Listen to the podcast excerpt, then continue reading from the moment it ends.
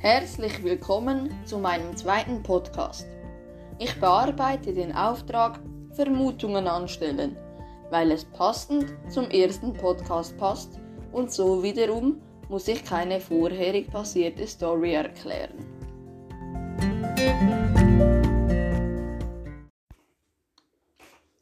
Aus meiner Sicht deutet sehr viel darauf hin, dass Ramane Probetrainings bei richtigen Fußballvereinen, bei denen er sich beweisen kann, dass er ein guter, wenn nicht sogar genialer Fußballer ist, absolvieren darf. Ich glaube, dass das Gespräch zwischen Ramanes Vater und Herr Bauri wegweisend für die Zukunft ist.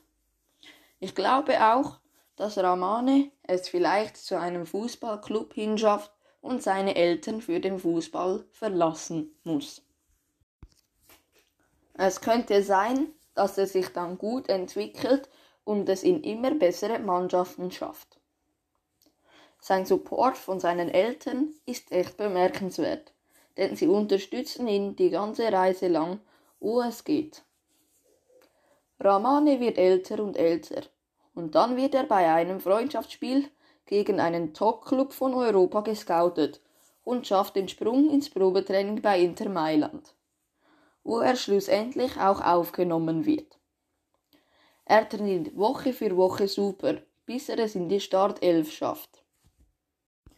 Doch im Freundschaftsspiel gegen den AC Mailand muss er schwer verletzt vom Platz. Die Ärzte finden heraus, dass er einen Kreuzbandriss erlitten hat und deswegen drei bis vier Monate ausfallen wird. Die drei bis vier Monate dauern lange, bis sie vorbei waren und Ramane dachte, er konnte frisch wieder ins Training. Doch beim Schlussuntersuch diagnostizieren sie eine schlimme Verletzung im Knie, mit der er nie wieder im Profibereich Fußball spielen konnte.